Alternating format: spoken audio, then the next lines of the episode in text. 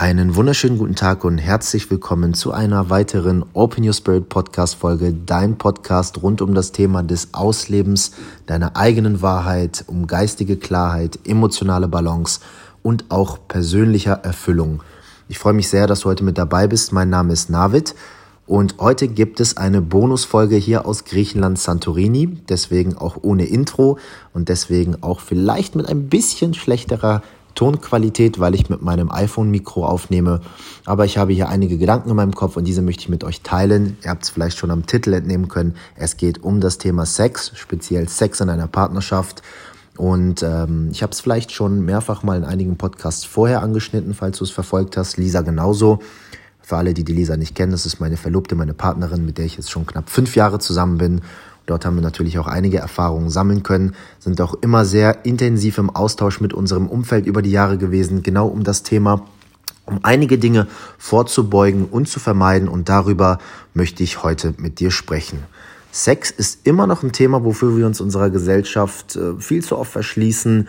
Menschen neigen dazu, ein Schamgefühl zu entwickeln, verlegen zu werden, wenn wir darüber reden und wenn es um dieses Thema geht. Und in diesem Podcast möchte ich ein wenig darüber sprechen und eine These in den Raum werfen, welche ich auch durch einige Erfahrungen und wie gesagt durch den Austausch mit vielen Menschen belegen kann oder einfach nur ein bisschen unterlegen möchte. Und du kannst dir am Ende dann auch natürlich deine eigene Meinung machen.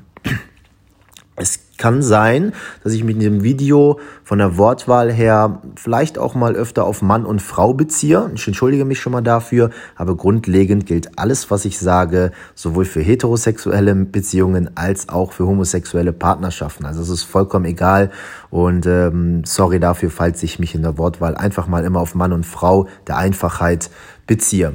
Also ich schmeiß mal meine These in den Raum, worum es genau geht. Und zwar habe ich gesagt oder sage ich, wenn das Sexpensum im Laufe deiner Partnerschaft sehr stark abflacht, als zu Beginn der Zeit, wo man vielleicht noch frisch verliebt war, dann machst du etwas falsch und dann bewegt sich diese Beziehung, diese Partnerschaft in eine falsche Richtung und eigentlich ist es dann nur noch ein sinkendes Schiff.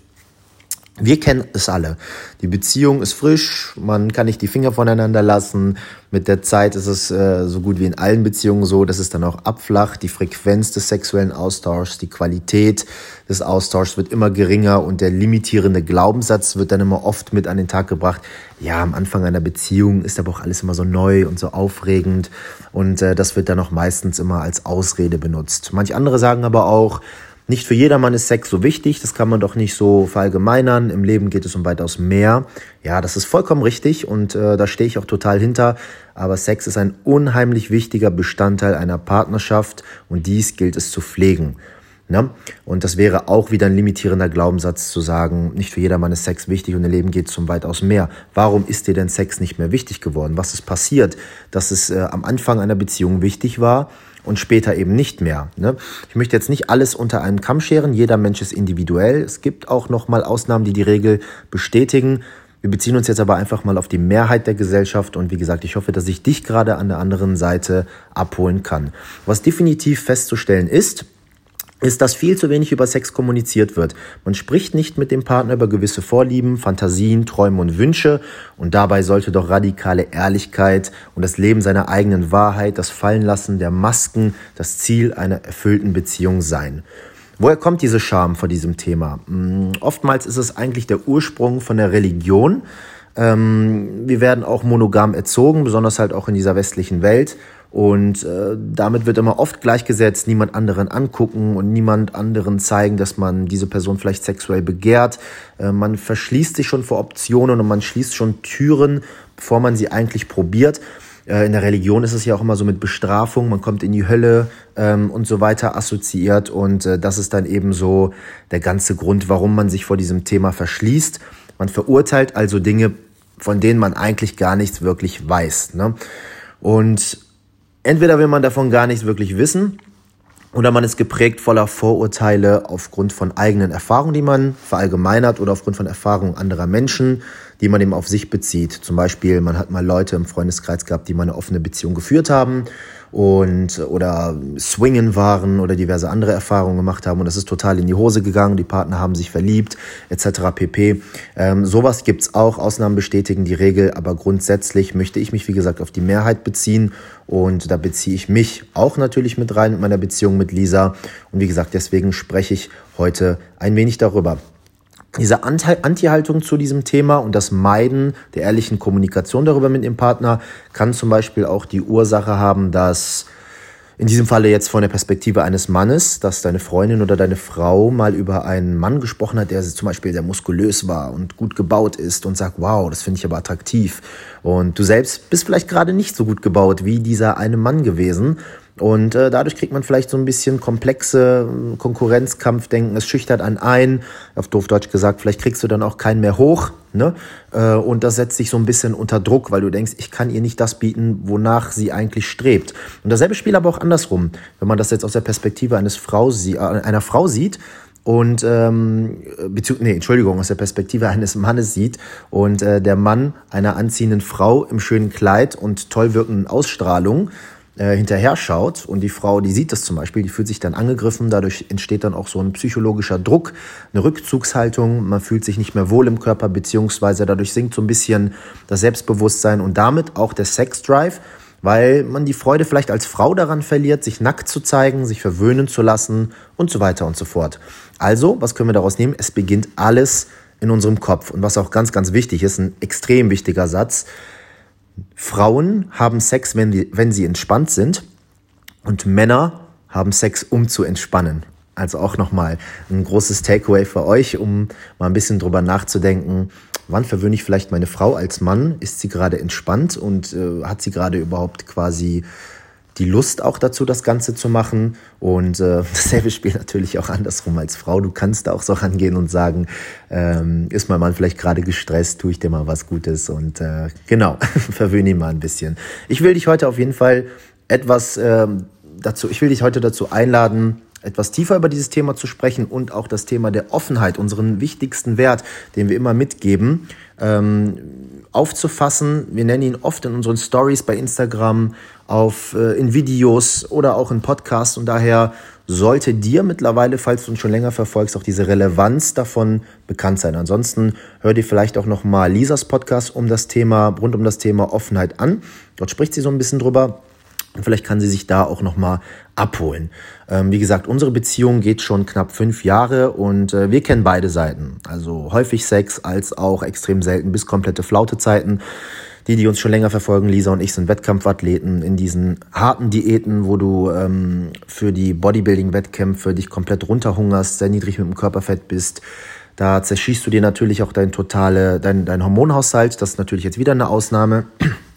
Aber bei anderen Menschen, was auch bei uns wieder war, ist zum Beispiel Stress, falsche Priorisierung, immer ein riesengroßer Grund dafür. Denn A, sinkt dadurch die Libido, weil wenn dein Cortisol-Level, dein Stresslevel sehr weit oben ist, dann können auch deine Sexhormone nicht richtig funktionieren. Und B, selbstverständlich die Zeit füreinander. Man muss sich auch die Zeit füreinander nehmen. Man muss sich auch überhaupt die Zeit dafür nehmen, sexuelle Gedanken zuzulassen. Wenn du den ganzen Tag durchgetaktet bist mit Terminen, dann kannst du das gar nicht. Jetzt sind zum Beispiel Lisa und ich im Urlaub und wie gesagt, wir pflegen unseren, unser Sexleben auch schon so in Deutschland, aber hier im Urlaub merkt man das nochmal extrem, was für ein Pensum man eigentlich fährt. Und man kann sich damit auch immer wieder auf die Finger hauen. Wichtig ist, das Bewusstsein dafür zu haben, ne? nicht aus dem Urlaub dann wieder zurückzugehen und sagen, gut, ich steige jetzt wieder ins normale Leben ein und äh, akzeptiere das, äh, weniger sexuellen Kontakt zu haben und äh, weniger meine Frau zu verwöhnen oder meinen Mann zu verwöhnen, sondern das Bewusstsein mitzunehmen, wow, das ist mega schön, es tut gut, es tut uns beiden gut. Für die Psyche, Stresssenkung, für unsere Beziehung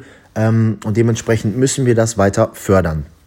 Also man kann hier auf jeden Fall entnehmen, dass man ähm, in einer langen und erfüllten Partnerschaft regelmäßig Zeit füreinander einplanen muss. Das ist Fakt. Date Nights, regelmäßige Date Nights jede Woche. Lisa und ich planen die und äh, versuchen sie strikt einzuhalten. Ähm, zudem natürlich auch die sehr offene Kommunikation. Spricht miteinander. Schämt euch nicht und fürchtet euch nicht, verurteilt zu werden. Es sollte in einer Beziehung keine Tabuthemen geben. Und nur weil man darüber spricht, heißt es nicht, dass es direkt eins zu eins umgesetzt werden muss.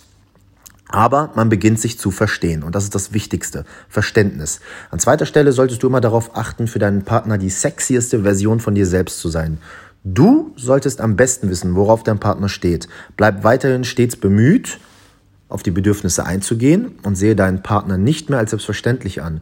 Für ihn oder sie machst du dich am besten auch mal schick, plane neue Abenteuer, die die Beziehung frisch halten. Es gibt so viel da draußen, was wir nicht kennen. So viele Menschen haben kuriose Fetische, beginnen Partnertausch zu betreiben, haben Sex an den wildesten Orten, konsumieren sogar mal psychedelische Substanzen und haben darauf Sex, kaufen sich Spielzeug und so weiter und so fort. Die Liste ist lang.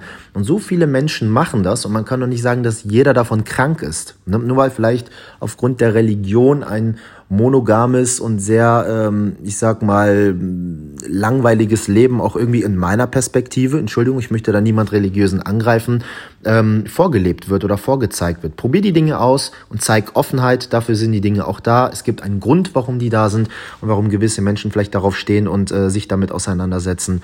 Und ich wünsche dir auf jeden Fall, dass du vielleicht neue Erfahrungen sammeln kannst und äh, deinem Partner und dir selbst damit natürlich auch was äh, Gutes tun kannst. Lisa und ich wir arbeiten täglich an uns in unserer Beziehung und selbstverständlich auch in unserem Sexleben. Das gehört in unseren Augen zu einem erfüllten und glücklichen Leben dazu. Und das hat überhaupt nichts mit Sexsucht zu tun oder ähm, mit irgendwas dergleichen, sondern es geht immer um Erfüllung im Leben, eine gesunde Partnerschaft. Und dazu nenne ich dir jetzt auch nochmal ein paar Zahlen und Fakten. Und zwar die Scheidungsrate heute liegt zum Beispiel bei knapp 40 Prozent was mega, mega traurig ist. Und über die Jahre von 1960 bis heute ist es gestiegen. In den letzten zehn Jahren ist es konstant, so bei 40, knapp 40 Prozent geblieben, 35 bis 40. Ähm, und eine Umfrage hat sogar ergeben, dass Paare über 40 sagen, dass ihr Sexleben, also über 40 Jahre, das hat jetzt nichts mit den 40 Prozent von eben zu tun, dass ihr Sexleben besser denn je sei, weil sie mit, die, mit den 40 Jahren endlich gelernt haben, offen genug darüber zu kommunizieren, keine Scham mehr zu zeigen und sich einfach mal fallen zu lassen. Ne? Ich habe für mich beschlossen, nicht bis 40 zu warten und Lisa auch und keine Scheidung durchleben zu wollen. Sexuelle Anziehung ist allerdings nicht nur körperlich, sondern eben auch äh, charakterlich oder psychisch. Dein Partner kann noch so einen Traumbody haben oder so ein schönes Gesicht haben, was auch immer. 90, 60, 90 Maß, auch wenn die heute gar nicht mehr wirklich gefragt sind. Aber ich nenne es trotzdem mal einfach mal als äh, Schönheitsideal, weil es immer früher so war bei den Models. Wenn dein Charakter ein Arschloch, wenn du ein Arschloch bist vom Charakter als Mann zum Beispiel oder als Frau, kannst du auch ein Arschloch sein. Wenn du arrogant bist, sehr introvertiert, unsicher, dann kannst du eben auch unsexy und unspannend wirken. Außer du bist jetzt eine Person, die wieder Ausnahme bestätigt die Regel auf solche Dinge steht wie Arroganz, auf introvertierte Menschen und unsichere Menschen. Sowas gibt es auch.